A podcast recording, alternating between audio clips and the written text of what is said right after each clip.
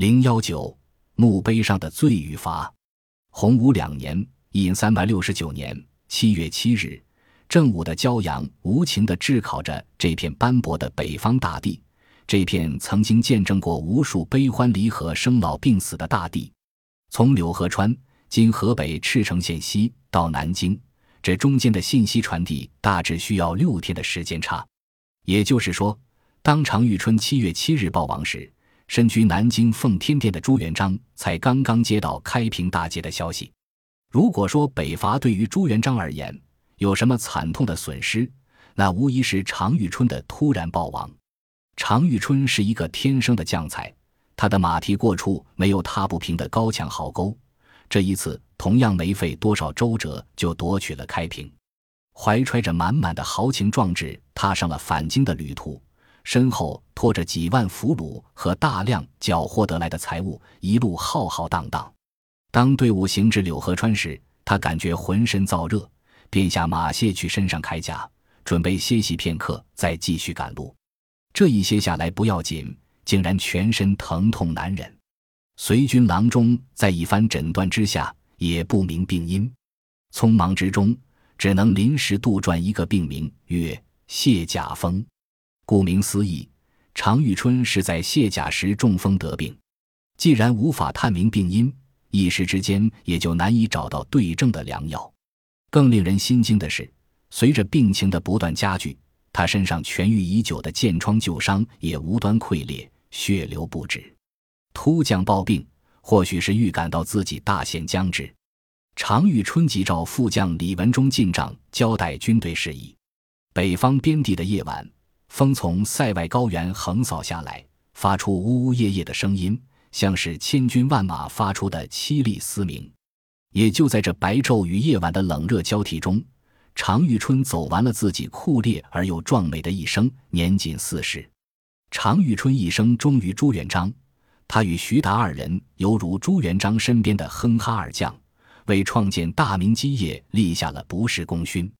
徐达以谋略持重著称。而常遇春以勇猛果敢闻名，正因为他们之间的默契配合，才让朱元璋的军队成为元末各路豪强中的最后赢家。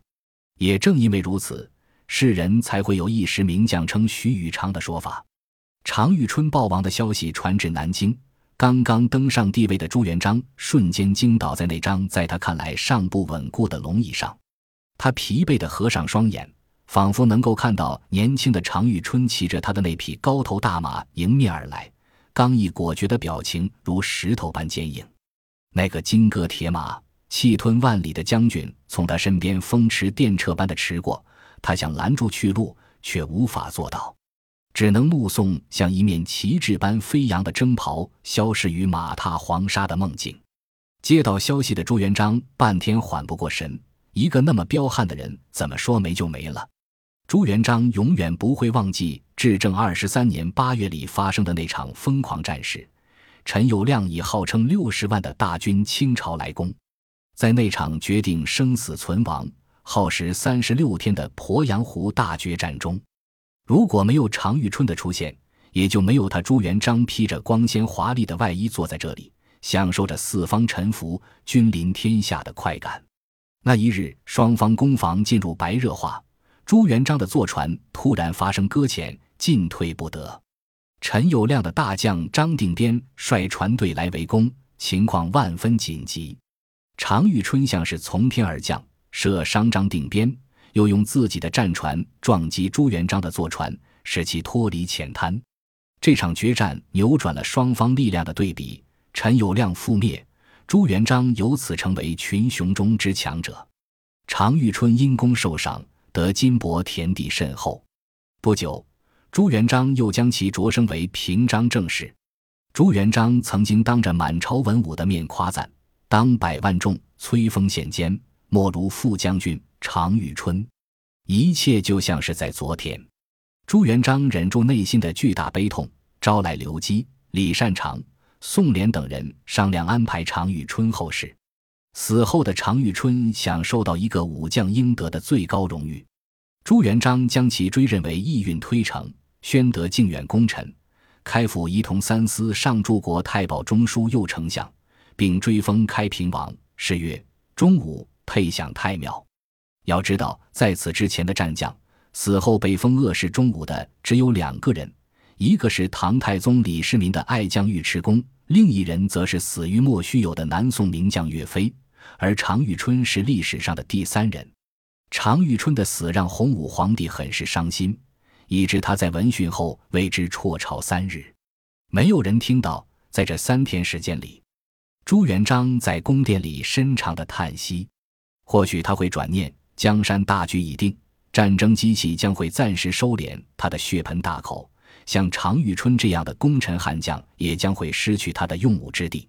在这个节骨眼上，失去常遇春这样的忠诚之士未必不是一件好事。当常遇春的遗体运回应天时，朱元璋亲自出城赶赴龙江，送自己的爱将最后一程。与此同时，他还将这时候置身南北两条战线的徐达和汤和两位将军召回南京参加常遇春的葬礼，可见他对于这件事的重视程度。灵书运抵南京当天，朱元璋亲率文武百官前往祭奠，在宏大的哀乐声中，朱元璋手扶灵车泪流满面，并于棺前泣咏挽诗一首：“真有千行铁叶枝，平生不为儿女气。昨日忽闻长君轰。”缢撒乾坤草木诗，常遇春是凤阳府怀远人，今安徽怀远人，也是穷苦人家的孩子。他不甘于像自己的父辈那样困死于田间，不安分的他少时随人习武，长大成人后，因不满底层生活困窘，更无法忍受饥饿的折磨，就投奔了在怀远、定远一带活动的绿林大盗刘据。仅仅过了数月，他发现刘据不过是一个打家劫舍。四处抢掠的普通盗贼，并没有什么打算或远图。既然人生走到这一步，常遇春已经决定将造反当做一项事业经营。不安分的他萌生了脱离道群、另寻出路的念头。也就在这时，他遇上了率军攻打河州的朱元璋。两人初次见面，朱元璋问：“你能跟我打过长江去吗？”常遇春无比坚定地说：“将军指到哪里。”我愿打到哪里，渡江之日愿为先锋。有人说，常遇春的表态是赤裸裸的在向自己的主子表达忠心。殊不知，他所臣服的并不是一个具体的人，而是臣服于自己内心的欲望。虽然这个世界没有所向无敌的神话，但是欲望所过之处，罕逢敌手。投靠了朱元璋，常遇春还是用自己的实际行动践行了自己最初的誓言。从二十五岁起，追随朱元璋左右，为其南征北讨十五年。平心而论，朱元璋对常遇春是相当器重的。每逢大战来临，朱元璋都要单独召见他。斯人已去，朱元璋悲不自禁。他命人打开棺木，久久地凝视着自己的爱将，令旁观者为之动容。他甚至脱下身上的龙袍，盖在常遇春的遗体上。后又亲自为常遇春选择墓地，南京中山北路，悲痛之情可见一斑。我们在为常遇春壮年暴亡感到惋惜的同时，也同时为他感到庆幸。如果再多活上那么些年，他能躲过朱元璋在洪武年间掀起的一轮又一轮权力侵袭吗？在元末明初那个大时代背景下，凭借着宏大的战争舞台，常遇春演出了一幕有声有色的战争活剧。从最初的游击战、运动战到后来平原旷野之上的大兵团对决，常遇春能打仗这是事实，就算是给他戴上一顶战神的帽子也不为过。而最令世人诟病的是，他曾经有过杀戮降将的耻辱经历，这也是战神和军事家的区别，二者输在了视野与格局。至于常遇春到底是怎么死的，自明朝以来有着各种版本的演绎。今日看来，常遇春死于过劳二字是最为合理的解释。一个一天到晚忙于军务，打起仗来又不惜命、体力、脑力严重透支的武将，出现猝死的可能性极大。尤其是在北伐期间，生于淮河流域的常遇春，到了漠北极寒极燥之所，在饮食方面也有很大不同，无非是烈酒快肉，根本谈不上精粮蔬菜。身为武将。他们身上的装备也有不同，常遇春身上披的铠甲到了北方，在舒适度上根本无法跟蒙古人穿的皮甲长袍、宝石恒温相比。